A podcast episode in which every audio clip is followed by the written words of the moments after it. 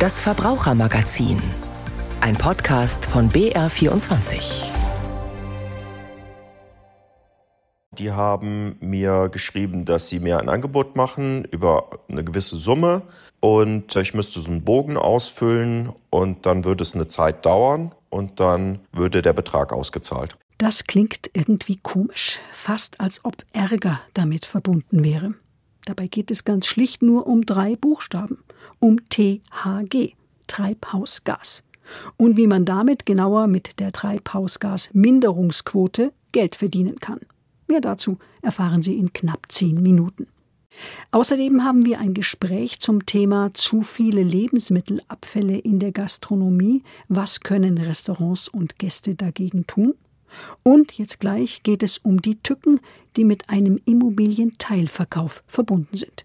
Herzlich willkommen zum Verbrauchermagazin damit am Mikrofon Christine Grigoleit. Es klingt verlockend. Haus- oder Wohnungsbesitzer verkaufen im Alter einen Teil ihrer Immobilie und schon können sie sich einiges leisten, was die Rente eigentlich nicht hergäbe. Verbraucherschützer warnen aber schon länger vor dem sogenannten Teilverkauf einer Immobilie. Und jetzt hat die Bundesaufsicht BaFin nachgezogen. Rigobert Kaiser berichtet. Ein Immobilienteilverkauf ist selten die beste Lösung. Er ist riskant und kann teuer werden. Damit wiederholt die BaFin eigentlich nur das, was Verbraucherexperten seit Jahren sagen. Wer sein Haus im Wert von 500.000 Euro zu einem Fünftel verkauft, bekommt recht schnell 100.000 Euro überwiesen. Geld für schöne Urlaube oder ein tolles Auto gaukeln derzeit die Anbieter auf allen Werbekanälen vor. Geld, das es aber nicht umsonst gibt. Der Teilverkäufer zahlt für den veräußerten Anteil eine Nutzungsentschädigung, die liegt zwischen drei und sechs Prozent pro Jahr tendenz steigend auch wegen der aktuell anziehenden Zinsen. Von 100.000 Euro fließen damit bei 5% Verzinsung in nur zehn Jahren rund 50.000 an den neuen Miteigentümer zurück. Gleichzeitig beteiligt der sich aber weder an den Renovierungskosten, zum Beispiel für neue Fenster oder eine neue Heizung, noch an den Nebenkosten wie Grundsteuer oder Versicherungen. Er profitiert aber bei einem möglichen Verkauf von einer Art Maklerprovision und von Wertsteigerung Zahlungen, und falls die ausbleiben, sichert er sie sich oft über eine Zusatzklausel im Notarvertrag. Die einst so verlockenden 100.000 Euro sind weitgehend ausgegeben, eher für den Miteigentümer und nicht für Urlaube und Autos. Vorsicht vor diesen Angeboten. Alteigentümer zahlen in der Regel drauf. Rigobert Kaiser berichtete über Immobilienteilverkäufe. Themenwechsel zu viele Lebensmittelabfälle in der Gastronomie. Was können Restaurants und Gäste dagegen tun? Darum geht es in den nächsten fünf, sechs Minuten. Statt eine passende Moderation dafür zu schreiben, habe ich mich mal in meiner Küche umgeschaut. Und da waren im Kühlschrank ein paar Bratkartoffeln noch vom Beginn der Woche, ein wenig Tomatensauce im geöffneten Glas, drei, vier Tage alt, und der Rest Reis vom Dienstag fast sicher, dass man das nicht mehr verwenden kann, habe ich alles weggeworfen. Vielleicht doch zu viel, zu früh, aber das war quasi nichts gegen das, was jährlich in der Gastronomie an Lebensmitteln im Müll landet. Das sind nämlich 1,9 Millionen Tonnen. Was kann man dagegen tun? Das habe ich Daniela Krehl gefragt, Expertin bei der Verbraucherzentrale Bayern für Lebensmittel und Ernährung. Frau Krehl, was gibt es denn da sonst noch für Möglichkeiten? Seniorenteller nicht nur für Senioren? Das wäre auf jeden Fall ein ganz toller Ansatz. Äh, wir hatten ja einen Marktcheck, wo wir stichprobenartig mal bundesweit geschaut haben, inwieweit denn auch kleine Portionen angeboten werden, weil wie häufig passiert es einem, dass man vielleicht doch nicht ganz so einen großen Appetit hat, so dass eine kleine Portion ausreichen würde. Und da war es halt leider so, dass nur circa 20 Prozent der Restaurants wirklich kleine Portionen auch angeboten haben und meistens dann irgendwie auf Zielgruppen gerichtet wie SeniorInnen Erwachsenen oder Kinder.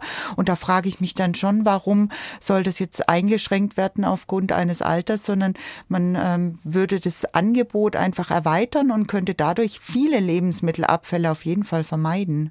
Wie ist denn da die Situation in anderen Ländern? Wir haben jetzt europaweit wenig Einblick. Allerdings, was europaweit deutlich besser ist, ist das Mitnehmen von übrig gebliebenen Speisen. Also da sind wir noch so ein bisschen in den Kinderschuhen in Deutschland. Da fühlen sich viele dann auch irgendwie unangenehm zu bitten, dass sie das restliche, was auf dem Teller ist, eingepackt bekommt. Und da müsste im Prinzip auch von seitens der Gastronomie noch mal mehr passieren, in dem Sinn, dass einfach auch aktiv darauf hingewiesen wird, wenn sie es nicht geschafft haben, wir packen gerne ein. Sozusagen das Doggyback mitnehmen. Wenn ich mal essen gehe, sehe ich eigentlich kaum jemanden, der sich das, was er nicht geschafft hat, einpacken lässt. Woran liegt das? Ich glaube, in anderen Ländern ist es nicht so. Ja, also wir haben eine Forsa-Umfrage, eine repräsentative zu diesem Thema gemacht und da kam dann schon raus, dass ähm, viele dann einfach befürchten, dass das Essen dann nicht mehr schmeckt oder sie gar nicht wissen, ob sie es überhaupt noch am nächsten Tag essen. Aber es war halt auch ein Großteil, also ungefähr 25 Prozent, die gesagt haben, ich wusste gar nicht, dass das möglich ist oder ich habe mich nicht getraut und das würde man ja dann wirklich verhindern, diese 25 Prozent, indem man einfach aktiv darauf hinweist und sagt, wir packen es gerne ein. Und dann, wenn man sich dann am Abend nochmal aufwärmen kann, hat man halt viel gewonnen, weil Lebensmittelabfälle halt einen wahnsinnigen schlechten ökologischen Fußabdruck haben. Da ist viel Wasser eingesetzt worden, viel Energie und wird unverwertet einfach wieder weggeschmissen. Also da müssen wir einfach besser werten, um hier einfach auch was Gutes für unsere Umwelt zu tun. Nochmal was ganz Praktisches. Kann ich diese Lebensmittel, die ich mir dann einpacken lasse und nach Hause mitnehmen, um es daheim noch zu verzehren oder vielleicht am nächsten Mittag. Kann ich das unbedenklich tun oder gibt es da Ausnahmen? Ja, also Ausnahmen würde ich vor allem bei ähm, rohem Fisch, also bei Sushi sehen. Da ist einfach die Gefahr, dass schon auf dem Transportweg einfach zu viel passiert. Und ansonsten auf jeden Fall wichtig, dass man es gut durcherhitzt und äh, natürlich, wenn man zu Hause ist, es auch gleich in den Kühlschrank tut. Aber ansonsten dürfte da äh, hygienisch kein großes Problem darstellen. Allerdings ist es schon auch so, so, dass ich dann im Prinzip auch selber hafte. Also der Gastrobetrieb kann man das dann nicht mehr in die Schuhe schieben, wenn man am nächsten Tag es sich nochmal aufwärmt und vielleicht doch irgendwie Magenkrummeln hat, weil er da einfach gar keinen Einfluss mehr hat. Das ist dann das persönliche Problem des Gastes. Genau. Kleinere Portionen und Mitnahme von übrig gebliebenen. Reicht das, um den Riesenberg von Lebensmittelabfällen in der Gastronomie kleiner zu machen oder gibt es da noch ganz andere Ideen? Ja, also da gibt es viele neue Strategien. Das ist ja europaweit, wird das politisch verfolgt, dass die Lebensmittelabfälle reduziert werden. Und das sind jetzt ja Vorschläge gewesen, wo wir als Verbraucherinnen auch bewusst mitarbeiten können. Aber natürlich ist das ganze Management in der Küche auch ganz wichtig, dass man einfach schaut, sind die Portionsgrößen auch äh, dem Buffet entsprechend, was kann man vielleicht mit übrig gebliebenen Speisen am nächsten Tag noch machen. Also dieses gesamte Gastromanagement ist natürlich auch gefordert, um Lebensmittelabfälle möglichst zu reduzieren. Vielen Dank, soweit Daniela Krehl, Lebensmittelexpertin bei der Verbraucherzentrale Bayern. Vielen Dank für das Gespräch. Ich sage auch danke. Es gibt vor allem drei Gründe, warum viele den Kauf eines Elektroautos scheuen. Im Vergleich zu Verbrennern sind sie meist teurer, sie haben eine geringere Reichweite und das öffentliche Ladenetz ist auch nicht gerade prickelnd. Dafür kann man mit dem Auto Geld verdienen. Reich wird man davon zwar nicht, so Gabriel Wirth in seinem Bericht, aber immerhin. Der Münchner Andreas Moors fährt schon seit längerem Elektroautos, seit zwei Jahren einen Hyundai Kona. Dass er das dadurch eingesparte CO2 zu Geld machen kann, hat er durch ein Schreiben seiner Versicherung erfahren. Die haben mir geschrieben, dass sie mir ein Angebot machen über eine gewisse Summe und ich müsste so einen Bogen ausfüllen und dann würde es eine Zeit dauern und dann würde der Betrag ausgezahlt. Und tatsächlich dachte ich zuerst, es wäre Spam und habe das erstmal checken müssen und habe dann halt herausgefunden, dass das tatsächlich so ist und habe mich dann im Prinzip an die Versicherung gewandt. Diesen Bonus bekommt man je Fahrzeug nur einmal im Jahr ausbezahlt und nur Halter von reinen Elektroautos erhalten ihn, also nicht die Besitzer von Hybridfahrzeugen, da diese neben dem Elektroantrieb auch noch einen Verbrennermotor haben. Zum Hintergrund, Mineralölunternehmen sind vom Gesetzgeber verpflichtet, ihre CO2-Emissionen zu senken. Um wie viel bestimmt die sogenannte Treibhausgasminderungsquote, kurz THG-Quote. Wenn die Betreiber von Tankstellen die CO2-Einsparungen nicht erreichen, müssen sie Strafe bezahlen oder sie können auch Verschmutzungsrechte von Dritten kaufen, wie zum Beispiel von den Haltern von Elektroautos. Auch der ADAC bietet solche Bonuszahlungen an. Für dieses Jahr sind es 300 Euro pro Fahrzeug. Mitglieder des Clubs kriegen 20 Euro mehr, so Pressesprecherin Katrin van Randenborg. Also wir verkaufen natürlich die Zertifikate weiter am Markt, wobei es uns dabei nicht darum geht, dass wir sozusagen große Gewinne abschöpfen, sondern dass wir ein gutes und transparentes Angebot machen. Und darum geht es uns, dass wir auch für E-Auto-Besitzer, die möglicherweise auch weniger Pannen haben, dass wir auch für sie viele attraktive Angebote haben. Wir haben tatsächlich ungefähr 170.000 E-Auto-Nutzer, die davon Gebrauch machen, dass der ADAC ihnen den THG-Bonus zuweist. Doch nicht nur der ADAC oder wie im Fall des E-Auto-Besitzers Moors die Huck Coburg bieten diese Bonuszahlungen für reine Elektroautos an. Im Internet gibt es mittlerweile eine ganze Reihe von Anbietern, die einem die Verschmutzungsrechte abkaufen wollen. Sie haben zum Teil recht selbsterklärende Internetadressen wie THG-Experten, wir kaufen dein Zertifikat oder Geld für E-Auto. Andreas Moors erklärt, warum er sich trotzdem für das Angebot seines Kfz-Versicherers entschieden hat. Dadurch, dass da viele dabei waren, wo ich den Namen noch nie gehört habe, dann zweifelt man halt immer, ob das denn alles korrekt ist und natürlich auch schwierig für mich herauszufinden, ob es die Firma gibt und wer das ist. Aber die Beträge gingen bei 220 Euro los bis hin über 400 Euro. Meine Versicherung hatte mir 350 geboten und dann bin ich einfach den sicheren Weg gegangen und wollte nicht zu viel Zeit da drin opfern, herauszufinden, ob es irgendeine Firma gibt oder ob das halt irgendein komisches Angebot ist. Auch Norbert Endres, Energieberater für die Verbraucherzentrale Bayern, rät, sich die Angebote ganz genau anzuschauen, darauf zu achten, welcher Anbieter was verspricht.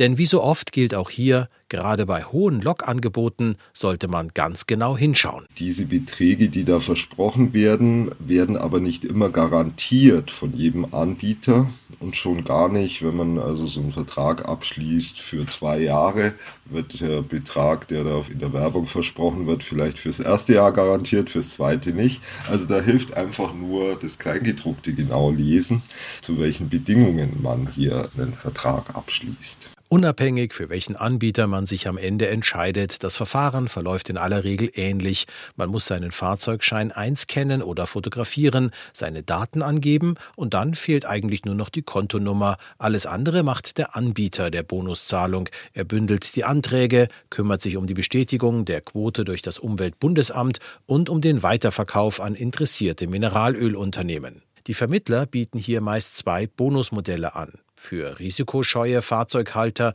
gibt es eine garantierte Prämie, die ausbezahlt wird, sobald die Bestätigung des Umweltbundesamtes da ist.